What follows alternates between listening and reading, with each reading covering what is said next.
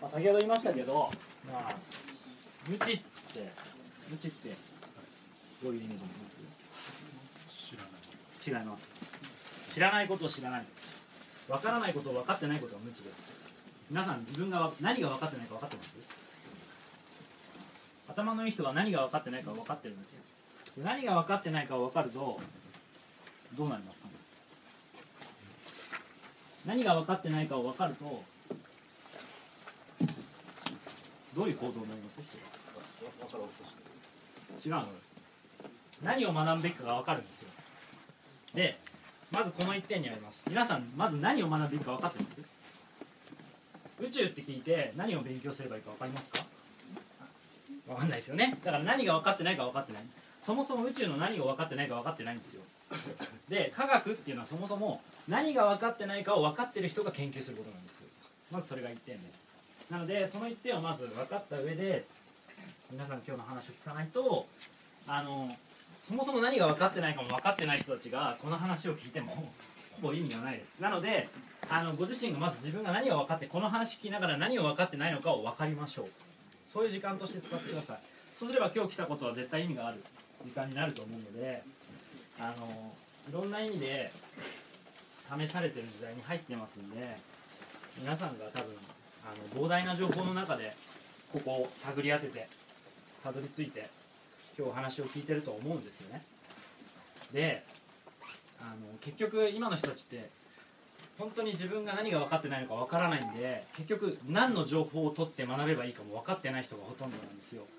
でそもそもこういう話私が治療家としてなぜこういう宇宙の話とかなんとかっていうのをその関凛太郎君っていう、まあ、ある種彼が僕は一番弟子なんですね。でその彼が作ったこのルセリックスというサイトをはもともとなかなかの応援がね 声援ありがとう。ということであのその部分でいいですか？あの関君が凛太郎先生が作ってくれたものっていうのはもともと先ほど言いましたけど私が一人一人の人間と向き合う体と向き合う人体と向き合うという中で結局健康っていう問題が一つあります。皆さん健康でいたくない人なんて一人もいないですよね。元気でいたいじゃないですか。元気がないと何もできないの分かりますよね。仕事するにしても恋するにしても結婚するにしても元気がなきゃできない。だけど私治療家なんでそもそも元気って何なんだろう健康って何なんだろうって考えた時にどうしてもそのお金っていう問題が一つついて回るのが一個なんです。あの今病気がちな人って貧乏な人が多いんです。あの富裕層はすごく健康的な人が多いです。なぜならお食事にお金をかけられる、えーと、エクササイズにお金をかけられる、えーと、社畜電通みたいなあんなところで働かなくて済む。そういういろんな要素があると思います。なのでまず私がなぜ宇宙とかこういう話にたどり着いたかっていうのは実は一番本質的な話なんですけどあの人間というのは社会と関わりながら健康を作っていくつまり人体を作っていくっていうのベースがあります。その上で私たちがじゃあ例えば、えーと、吸っている空気？今吸ってる空気ってどういうふうにできますか？この空気は。はい今吸ってますよね、どういうふうに？理科です理科です。小学校の理科です。この体育はどうやって作られますか？思い出してください。はい普段吸ってる空気がどうやってできてるかもわからないでこの話を聞くんですよ。宇宙なんておこがましいんですよ。そもそもそんな人が話聞くの。いいですか？それは別にバカにしてるんじゃないです。そもそもなんです。いいいですか？1個あります。宇宙って聞いた時に皆さん吸ってる空気が宇宙だって分かってないですよね。なぜならいいですか光合成というのは太陽の光から作られてるんですよ。それは事実です。私オカルトじゃないです。まずそこからです。普段私たちは宇宙を吸ってるんです。じゃあその宇宙っていう概念とか定義を多角的に説明しなきゃいけない時代なのね。なんでそういうお話がしたいわけ。なのでまず吸ってる空気そのものも宇宙なのね。でじゃあどちらにお住まいですか？滋賀県違いますね。でしょ？滋賀県って宇宙の中にあるはずなんですよ。僕ら滋賀県って言って滋賀県に暮らしてるって宇宙に暮らしてるって思ってないんですよ。宇宙に暮らしてるんですよ俺たちは。それがこれからの時代なのにまだこんなこと言ってる。なぜならこういう教育しか受けてないからなんですよ。空間というものの把握そのものも場所の名前を言って滋賀県って言うけど宇宙の中のどこに何があるかってことは分かってないですよね。私たちは宇宙の中に生きてるんですよ。外になんか生きてないですよ。一度も行ったことないはずなんですよ。宇宙の中に生まれて宇宙の中で死んでってるはずなんです。まずこの1点です。もちろん別に意地悪したからじゃないんですよ。その事実からまず私はここも宇宙なんですね。宇宙の中なのに宇宙って意識してない。外だと思ってる。でここの問題なんです。それは体が宇宙と思ってないからこういうことになる。吸ってる空気が宇宙だと思ってないから問題なんです。ですか？それを多次元的な話がしたいわけじゃないです。4次元5次元7次元がある。そんなつまんない話しないです。一番現実的な皆さんの日々の生活の中から一番必要な宇宙とは何かをこれから開示していく話をしたいんです。いいですか？ここの話を聞けたら皆さん明日から意識変わります。そして生活も変わります。新しい時代がどういう時代なのかも分かります。それに彼は3年前衝撃を受けた。私と出会うまでは彼は金の亡者でした。すごいビジネス。もスキルもあったし人心掌握もあったしトーク術も素晴らしいんです。彼もこういうことさせたら素晴らしいセミナーもできる。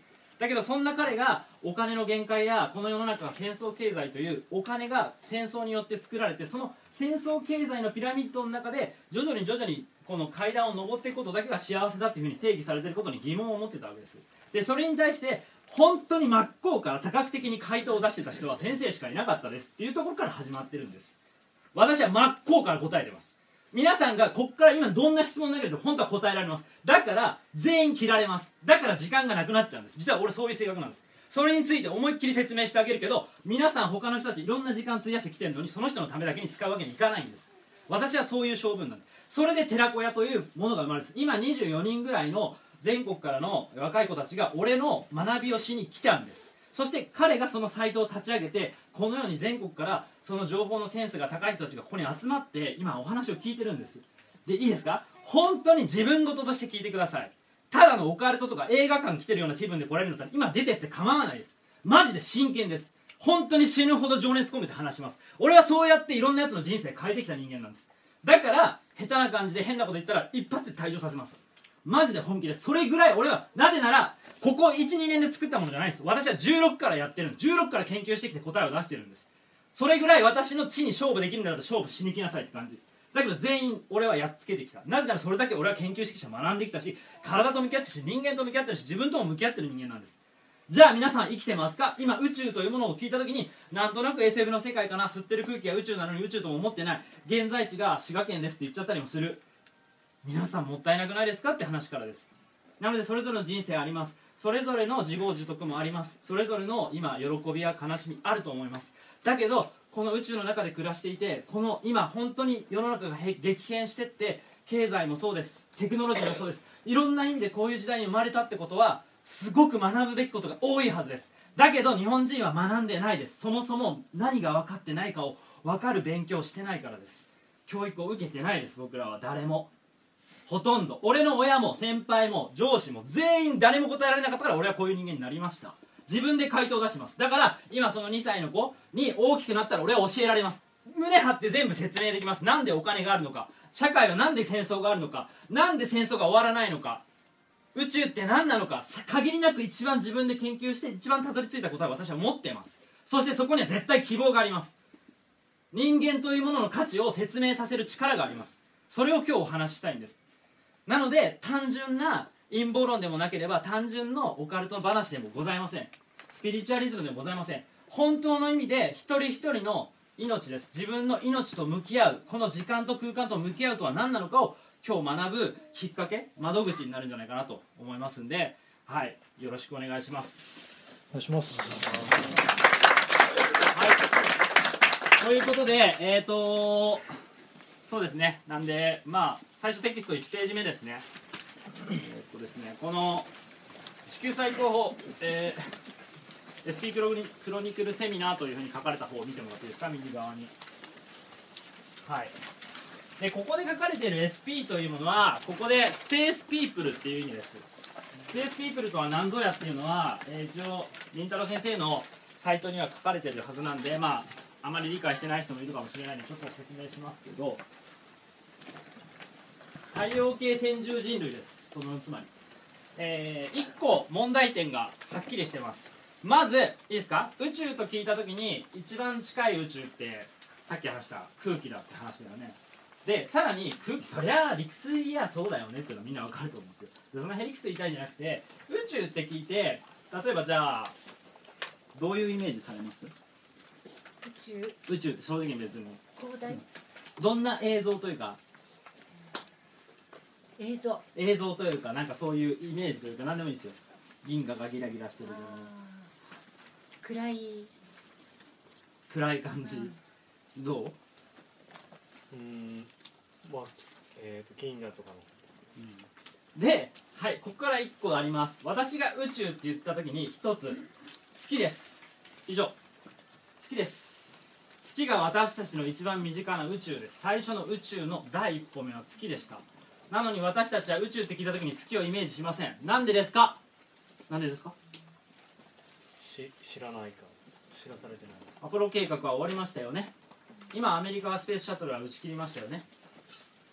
だけど何なのっていろいろ話出てるじゃないですか。皆さんそれぞれ勉強してるから本とか嘘かとかいろんな情報出てアポロ計画の謎とかいろいろあるでしょあのー、いいですか？ここがポイントなんですよ。一番近くですでにもう行ったはずの月のことを僕ら興味持ってないんですよ。なんでですか？火星行こうって今出してるけどなんで月に興味ないんですか？僕らって。月何にもないって言われてるからでしょ？でも月はいつも表側しか見れ見られてないわけですよ。裏側に何があるかってことの情報はほとんど開示されてないです実際は。はい。でここが1点です。そもそも月に対して全部分かってないのに分かった気になって僕らは月に対する探求心を失ってる今宇宙に興味ある方々はどのように誘導されてるかご存知ですかってことです。それは火星に誘導されてますね意識はね。はい。その問題点をここから解いていくんです。まずスペースピープルの話をするときに月がまずポイントです。かぐや姫も含めて月には人がいたんじゃないか月に何かがあるんじゃないかっていうところの疑問点を皆さんがしっかり今2017年に向かって持つことはすごく NOW です。宇宙経済宇宙時代の NOW なんです。今の NOW は月を考えることなんです。毎日月見えますよね。その月についてどれだけ知ってますかって話にもなるんですね。そしてそれは歴史を振り返ることができるんです。アポロ計画というものをたくさん勉強していろいろ研究していくとすごいいろんなことが不思議なことが起きてくる。いろんな事実が掘り出せるよって話なんです。なのでその視点を踏まえていいですか？結局は月のことがはっきり分かんないままうやむやにされたまま我々は今現在地にいる。それでなんだかんだイーロン・マスクさんなどが火星に行こう火星に行こうって言い出している世の中が今作られつつある。なんでだろうというところです。その話の流れを一応理解した上で、えー聞いてってください。でまず最初のこの、えー SP 問題の中心はたった5つという話なんですね。で論点はたった5つです。そんな複雑な話は今回はできません。はい。じゃあ読んでもらっていいですか？はい。じゃあページの右上ですね。読みますね。はい。地球最高峰究極 SP クロニクルセミナー。テーマ 1SP 問題の中心はたった5つに絞れる。1地球全体のエネルギー利権問題。はい、はいちょっとごめんね一回ちょっと、はい。あのまずエネルギー利権です。なぜエネルギー利権問題なのかっていうことをじゃあ何か分かりますか？はい、エネルギー意見はい。あのそもそもまあ、えー、とリンタルさんのサイトでも書いてあったかな？だったんでそのえ宇宙人の話をした時に僕らはエネルギー問題だと思わないじゃないですか宇宙人がいるかいないか問題になるじゃないですか。それがまず1個です。いるかいないかの前にそもそももしいいですか？今の僕らがマッハなんとかでグンってすごい飛行機あるじゃないですか。あれでも追いつかないような飛行機がもしもあるとするならそれは何のエネルギーを使って動いてるのかっていう科学的な問題なんですよ1個。いいですか？ここの論点が1個ずれちゃうことで宇宙人問題がつまんないオカルトにされただのヨタもののマニアックな話にされてしまう。すっごく政治経済に関わる問題なんです。そして我々がなぜ戦争がなくならないこの時間とかこの時空というかこの世の中に我々がいるのかっていうののポイントもそこに一つ絡んでいます。いいですか？そして先ほどの月のお話も絡んでいます。なぜアポロ計画がこれ以上進められなかったのか？なぜエネルギー問題が解決してしまうかもしれない可能性もあるからなんですよ。いいですか？でいいですか？アポロ計画が中止された理由はいいですか？重力に逆らって移動する宇宙開発事業というのはとてつもなくお金がかかるんです。1個は。でさらに問題点があります。重力に逆らってすごいエネルギーを出す。要は噴射してブワーってロケット強くするじゃないですか。で今それで行ける距離って火星なんですよ。最大で次に問題が出るんです帰る燃料どうするのってことなんですよ。いいですか？僕らが今持ってるどんなにね例えば天然ガスでも何でもいいんですけど帰る燃料が用意できない問題が1個あるんですよ。それが実は SP 問題にも関わってる。帰る燃料を用意しなくてもいいエネルギーがもしかしたらスペースピープルという他の惑星の人類たちが持ってるとしたらっていう話になるんですよ。そうすると政治経済今の世の中の戦争経済と絡んできた物事の見方ができるんです。それが歴史的に解明できるんです。近代史を勉強していくと。っていう話が入ります。いいですね。はい。なんでエネルギー問題なんでで僕らだんだんだんだんいいですか？えっ、ー、と今最先端のエネルギーって何ですか？じゃあ。最先端。はい、今最近あの要は代替エネルギー。風力とか水力とか太陽光とかだんだん出てきましたよね、はいで一般の家でも普及するようになってきましたよね。これが偶然ではないと。で次何に進むかですよ。太陽熱風火力。そうなんですよ。次車が何で走るか知ってます？お水なんですよでいきますよ。お水の次何か。空気なんですよ。酸素そのもので走るんですよ。それが SP が持ってる乗り物なんです。いいですか？もう水まで来てるんですよ。もう水で走る車あるからね。俺のただの頭の勘違いじゃないからね。みんな勉強して。お水で理論的に走るってことは水の中に空気もあるんだからそれで走るものがあってもおかしくないんじゃないの？っていう考え方もできるでしょ。いい皆さんそういう時代生きてるうちに会えますよ。もう結構年齢いってる人もいるかもしれないけど 絶対会えます。あと20年頑張って生きたら普通にありえます。おみ空気で何かが動く時代がすぐそこに来てます。しかもできるものがあるんですよ。だけどなかなか世の中の利権が邪魔して出せやしないんです。だから段階的に今進んでんです。バイオマスなんてもう出てきたしそれで風力出てきて太陽光が出てきて今度はもうお水になったじゃないですか。ってことは空気に最後なるんですよ。それまでに世の中の全体の経済の動きとか世の中の僕らのテクノロジーというものをどうやって束ねていくかっていうのが今いいですか？世の中の一番ねエリートの人たちが考えてる悩み事なんです。そこをまずご存知、まあ、理解した上で今の時代を生きて働いていくことが大切ですよって。それを宇宙経済というふうに私は教えています。いいでしょうか？なんでエネルギー利権問題頭に入れておきましょう。次2点目。はいこう2地球全体のユダヤキリストイスラム三大宗教利権問題。はい次、えー SP 問題が出てきた時に一番問題となる部分はこの宗教利権というのがあります。なぜ宗教利権が問題なのか。なんでだと思います？なんだと思います？あのー要はもしさ本当に月に誰か住んでるとしたらだよ何か住んでるとしたらそいつら何神様信じてるのかなとか普通に気にならない？何だろうとかって普通に気になるところでしょ？でもしかしたらアポロ計画が始まった当初あのバチカンなども含めてまあそれこそユダヤ教の人たちも含めて本当にそういう月に住んでるやつがいるとするならそいつらどういう宗教なんだって若干気になると思うんだよね。もう自分たちは日本人は若干こう伝統宗教に対して疎い。まあ本当はすごく宗教的な国なんだけどだけど実際僕らその三大宗教に関しては異国のものだというふうに勘違いしてる部分もあるんであんまり臨場感は湧かないと思うんですけどでもあのここがまず第一前提。つまり彼らはどういう生き方をしてるんだろうっていうのは一つなんですね。だ何さらに問題なのは我々よりももっといい暮らしをしてるとするじゃないですか。我々はさっき言った空気で物が動いたり空気からエネルギーが取れて空気で我々がその欲しいものが全部例えばこういう椅子とかでもその空気のエネルギーを使って 3D プリンターみたいなのをポンとすればプンってできちゃうような世の中でほとんどが機械化されてって人間が人間であることだけを追求できるような文明があったとするじゃないですか。そのその状態があったとするならばその人たちのもしその思想とかものの見方とか考え方っていうものが基本真似たくなるはずなんですよ。なぜならその人たちの方が争ってなかったりその人たちの方が平和だったりその人たちの方が楽しそうだとしたらどうします？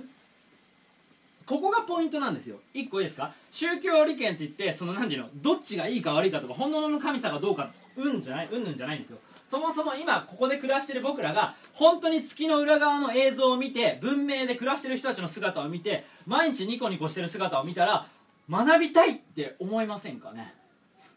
俺なら思います。思わない人もいるかもしれない。だけど思いたいって人もたくさん出てくると思うんですよ。そういう時にじゃあ今までうちは伝統的なクリスチャンだからとかうちは伝統的な、えー、と仏教徒だからとかいろいろあると思うんですよ。イスラム教徒なんだからとかってあるけどいやもう僕そんな時代じゃないと思うんだよ。月の民はそんな風に暮らしてないしそんなこと信じてないもんって子供たちが言い出して月の民と交信して月の民の教育を通信教育を受けれるような子供たちが出てきたらどうなりますかね。